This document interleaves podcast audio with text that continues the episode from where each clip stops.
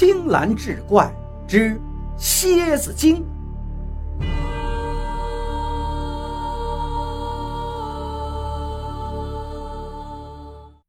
上回说到，那女子瞬间出现，让徐良想不明白。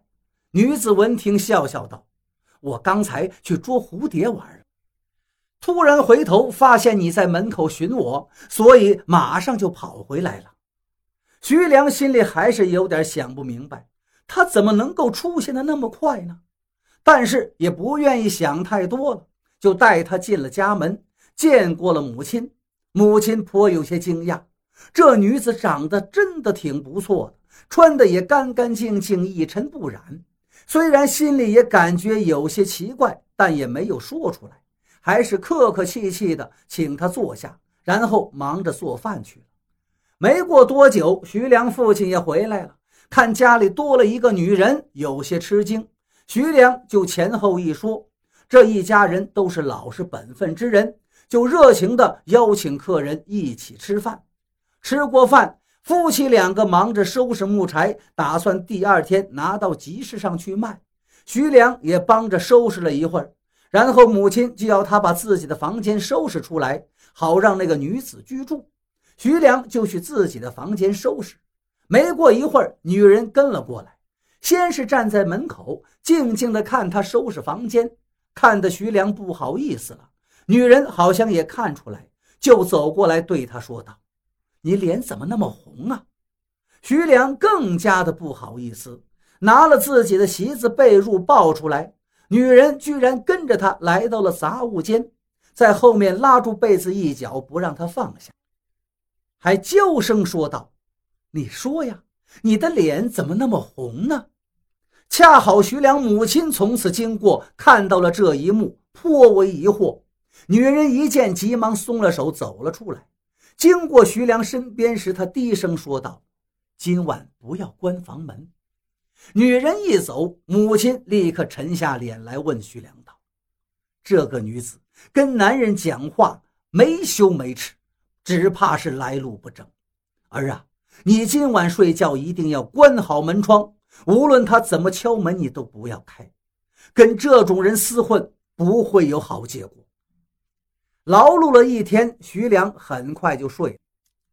迷迷糊糊之中，听到有人敲门。徐良醒来才知道是在敲自己睡的杂物间的门，就问了一声：“谁呀？”对方回答：“是我。”徐良还没有完全醒过来，第一反应：“你是谁呀？”然后一回想这声音，这才想起来是住自己房间的那个女子啊！一想到是她。他就忍不住心里扑腾扑腾，想着她的花容月貌，不禁站起来准备开门。可手刚碰到门把手，他又想起了母亲的话，他愣了一下。母亲这么交代自己，一定有她的道理。而且我确实不知道这个女子的底细。老话说得好，“色字头上一把刀啊”，还是不开门吧，以免落人口实。于是就低声对外面说道：“这么晚了，你也早点歇息吧，明早你还要赶路呢。”没想到那个女子并没有离开，反而是娇滴滴地说道：“那你开下门嘛，人家和你说几句话就去歇息了。”徐良还是没把门打开，“你还是回去睡吧，你我孤男寡女同处一室不好啊。”那女的手指甲轻轻的就在门上摸索着，徐良都能想象出她那纤纤玉手触碰门的样子。女人的声音依旧温言细语：“你就拉开一条缝，难道你就不想看看我吗？”这话说的徐良心里感觉都要化了，真恨不得把门打开。可是幸好头脑还算冷静，他定了定神说：“你还是回去吧。”又过了片刻，那女的又转到了窗户跟前，道：“既然你不愿意打开门，那就打开窗户吧。”不过这个声音已经明显有些不耐烦了。徐良不免有些失落，摇摇头道：“不行不行，会招来闲话的。”可他万没想到，那女的一听此言，语气一变，道：“哼，你以为这个窗户就能挡得住我吗？徐良闻听，很是不解呀，就盯着窗户，只见没有那女的身影。正惊讶间，窗户上映出了一个黑影，好似两个石磨大的圆盘，两边还长出了七八条细长的根须。突然，那圆盘就靠近了窗户，一撞，整个窗户连框子就脱落，甩进了房里，差点就打到徐良。徐良心里一慌，连忙后退几步，就摸出了自己砍柴的斧子。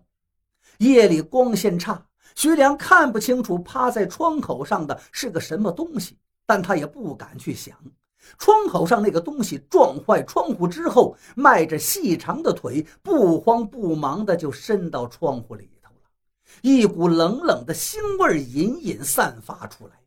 徐良机灵灵打个冷战，心里清楚。一旦这个东西要进来，自己一定会被它吃掉。与其等死，不如拼死一搏吧。怎么能坐以待毙呢？他紧握住斧头，大喊一声，给自己打气，然后冲到窗户前面，对着要挤进来的庞然大物就是一顿乱砍。徐良可是每天都上山砍柴的，自然有一膀子力气。那个东西外壳虽也坚硬，但是也禁不住徐良这几斧子。徐良砍着砍着，就觉得好像有什么东西从怪物身上掉下来了。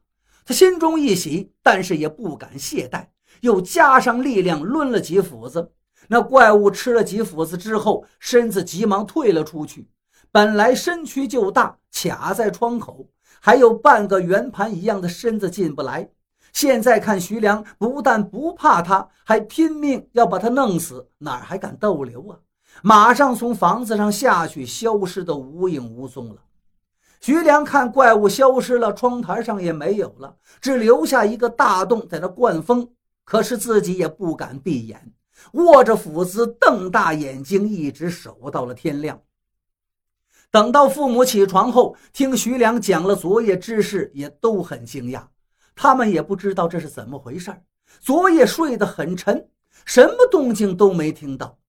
又听儿子差点被妖怪吃掉，真的是吓个半死。家里可是只有这一个儿子啊！徐良给他们看从妖怪身上砍下来的东西，是硬乎乎的甲壳，还带着乌黑的血肉，不知道是什么妖怪。他们又检查了杂物间，发现了血迹。点点滴滴洒了一路，延伸到远处。三个人各抄家伙，沿着这血迹就一路寻了出去。最后发现一只巨大的蝎子躺在地上，是一动不动，身上有好几道斧痕，还缺了一大块皮肉，身下是一滩黑血。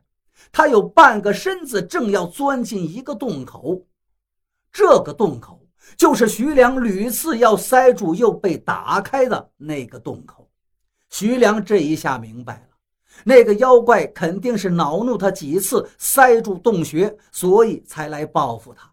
幸亏昨天夜里没有打开门呐，只是那个窗户小，他身子进不来，所以他那个尾巴还留在窗外。